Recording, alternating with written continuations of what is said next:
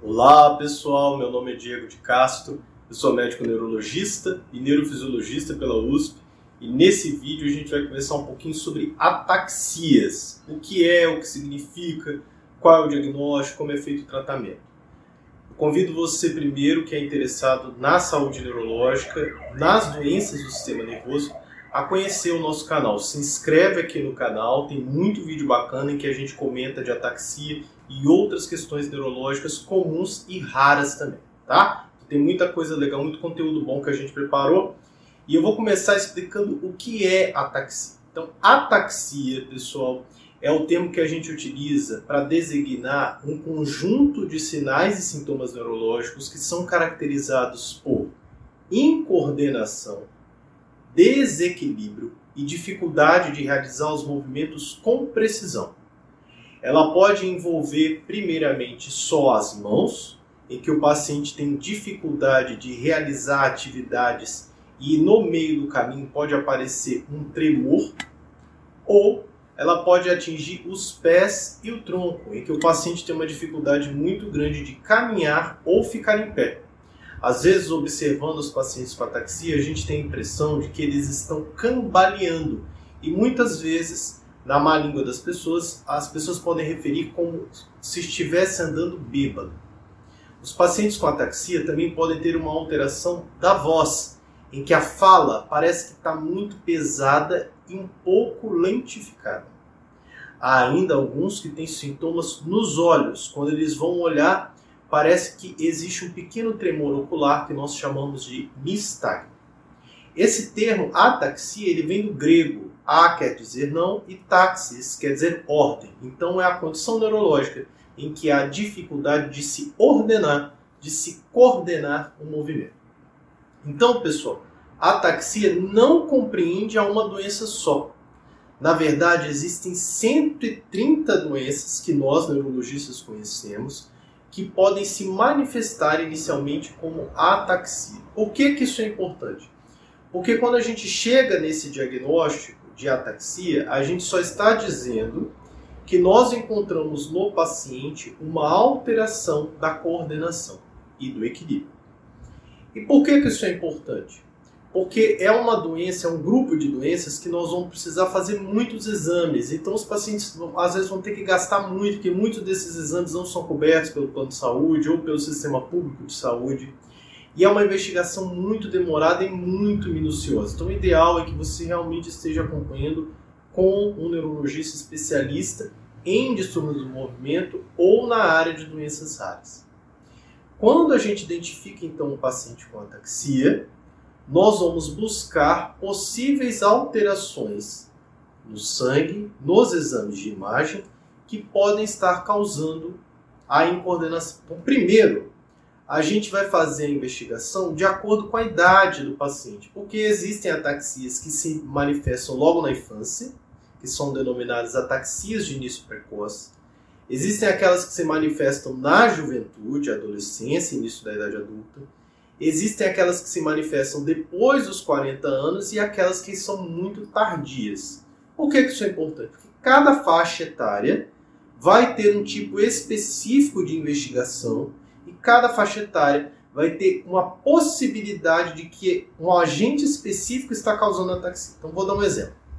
Por exemplo, quando a criança, bebê, ele nos primeiros meses já manifesta uma incoordenação, uma dificuldade de se manter sentadinho, ou uma dificuldade de conseguir erguer o tronco, isso já é um indicativo de ataxia. Existem condições em que um órgão ou a estrutura cerebral relacionada à coordenação e equilíbrio, que nós chamamos de cerebelo, ele tenha sido mal formado. E essa ataxia a gente chama de uma ataxia congênita, ou seja, ela ocorre porque a estrutura denominada cerebelo ela é mal formada de nascença.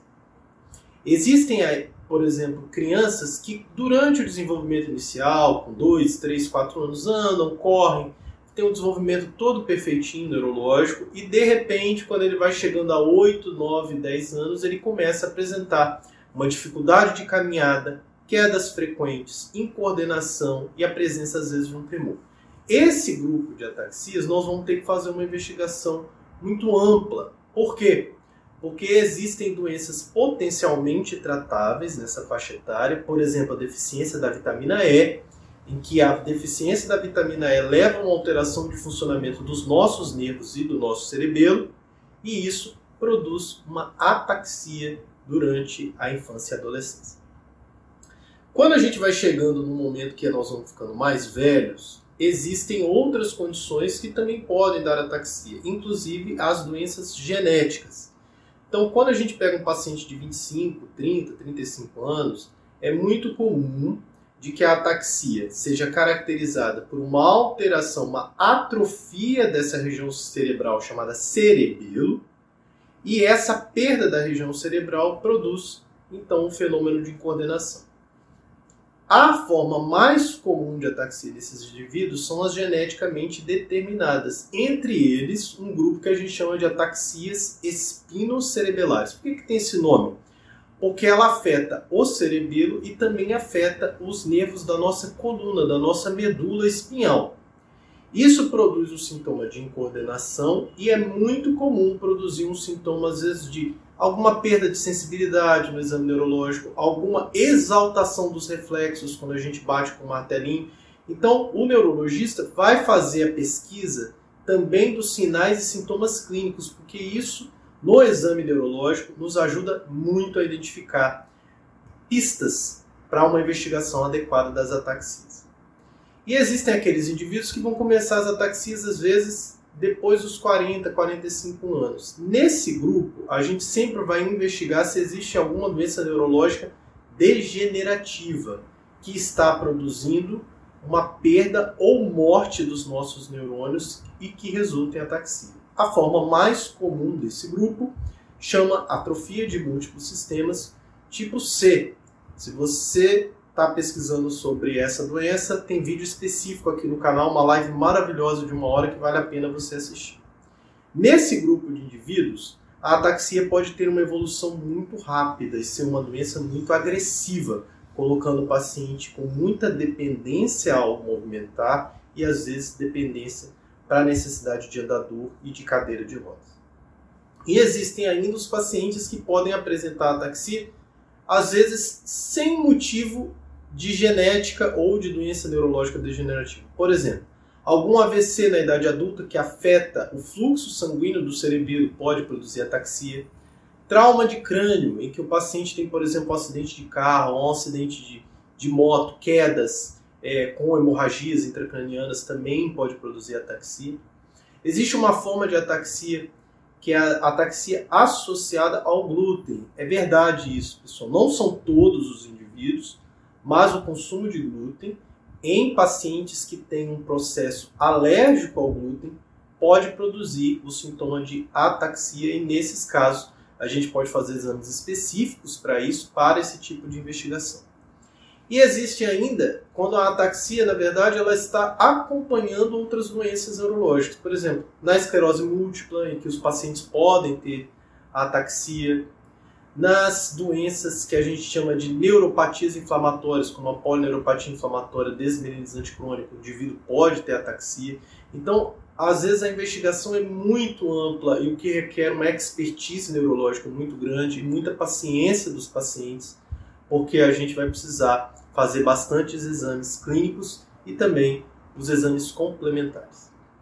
Então, que exames geralmente a gente utiliza para diagnosticar a ataxia e principalmente para determinar o tipo, a doença que está causando a ataxia.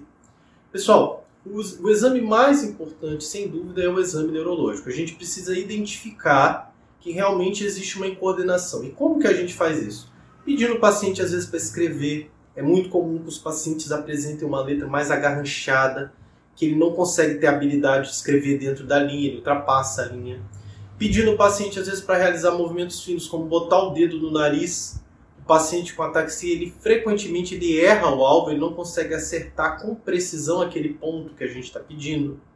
Pedindo o paciente para levantar rapidamente, nisso que ele se levanta, o tronco dele vai bambear e ele vai ter uma tendência à queda às vezes pedindo ele para andar em que a base dos pés dele vai começar a se afastar como os pés estivessem ficando longe um do outro. E com isso o paciente tenta ganhar mais equilíbrio porque vai caminhar com as pernas mais abertas, ele consegue aumentar a base de sustentação e com isso melhorar um pouquinho, disfarçar a deficiência que ele tem do equilíbrio. Então, quando a gente identifica esses fatores todos no exame neurológico, a gente parte para os exames complementares. No sangue, o que nós vamos pedir?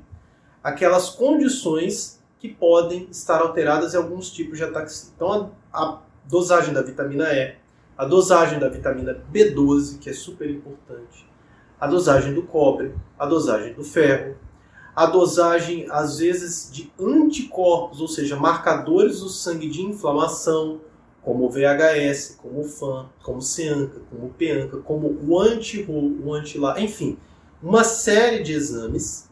E além dos exames de sangue gerais, a gente sempre vai pedir uma ressonância. Na ressonância, nós estamos querendo avaliar se a ataxia produz a atrofia, ou seja, a redução do volume do cerebelo, ou se ela produz alguma outra alteração que a gente não está esperando.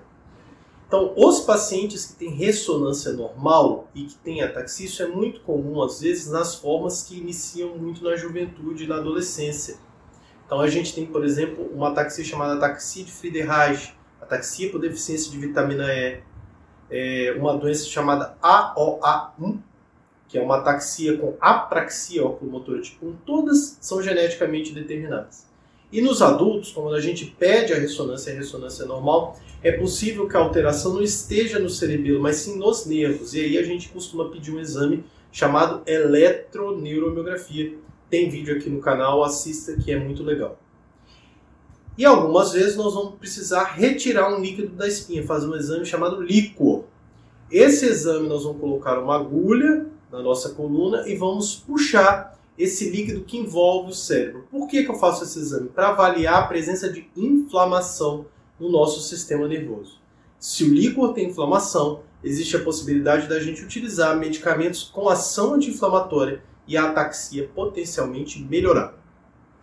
Existe ainda um outro exame chamado PET cerebral. Esse exame, ele nas ataxias vai avaliar o metabolismo, como o cérebro está se mantendo do ponto de vista energético, como que ele está consumindo a glicose e o alimento que a gente está oferecendo. E esse exame é muito legal, principalmente quando a gente tem a suspeita de doenças neurológicas degenerativas. O PET pode ser um marcador que nos guia a dizer se existe uma doença neurodegenerativa em atividade. Bom, depois que a gente fez essa triagem geral, pode ser necessário solicitar os exames genéticos para o diagnóstico de ataxia. Como que nós vamos fazer? Nós vamos avaliar a história familiar primeiro.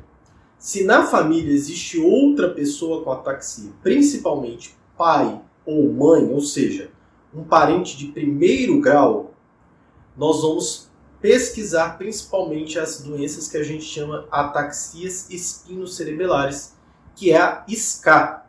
Essa SCA inclui a SCA1, SCA2, SCA3, SCA6, SCA7, que são as mais comuns no Brasil, mas existem mais de 30 tipos de SCA. E por que, que é importante? Porque na investigação das ataxias por SCA, ou seja, por essas alterações genéticas, eu preciso de um exame genético específico que contenha expressamente isso no pedido. Porque o laboratório que vai avaliar esse sangue vai utilizar uma técnica especial para estudar esses genes causadores de ataxia. E esses genes específicos precisam de uma técnica específica. Se na história não tiver ninguém na família, por exemplo, tem uma ataxia, mas não tem um pai, não tem um primo, ou se desconhece a história familiar, por exemplo, ah, o pai morreu muito cedo, ou é um filho adotivo, ou foi uma condição que realmente a paternidade ficou duvidosa, não sabe direito quem é o pai, aí a gente talvez precise utilizar um exame que é o exoma. Esse exame vai avaliar o nosso DNA numa porção muito significativa dele. É muito importante que você saiba que a gente não consegue ainda, pelos exames genéticos disponíveis, estudar todo o nosso DNA. A gente só estuda cerca de 1 a 3% de todo o nosso material genético. Então a área das ataxias, pessoal, ela está crescendo na possibilidade do diagnóstico. A gente ainda não sabe especificamente todas as doenças que causam ataxia, porque as doenças genéticas ainda estão sendo estudadas. Então, de 20 anos para cá, a gente aprendeu mais de 50 genes que são capazes de causar ataxia. Então, por isso que a gente pede muita paciência aos pacientes antes é, da gente dar um diagnóstico final. A gente às vezes vai precisando fazer esses exames todos. Então, nesse vídeo eu falei um pouco para vocês sobre o que é ataxia, sobre as causas, sobre os sintomas, como é feita a investigação do diagnóstico. E no próximo vídeo nós vamos falar sobre o tratamento das ataxias, que é um assunto bem interessante, bem enriquecedor. Então se inscreve no canal e até o próximo vídeo.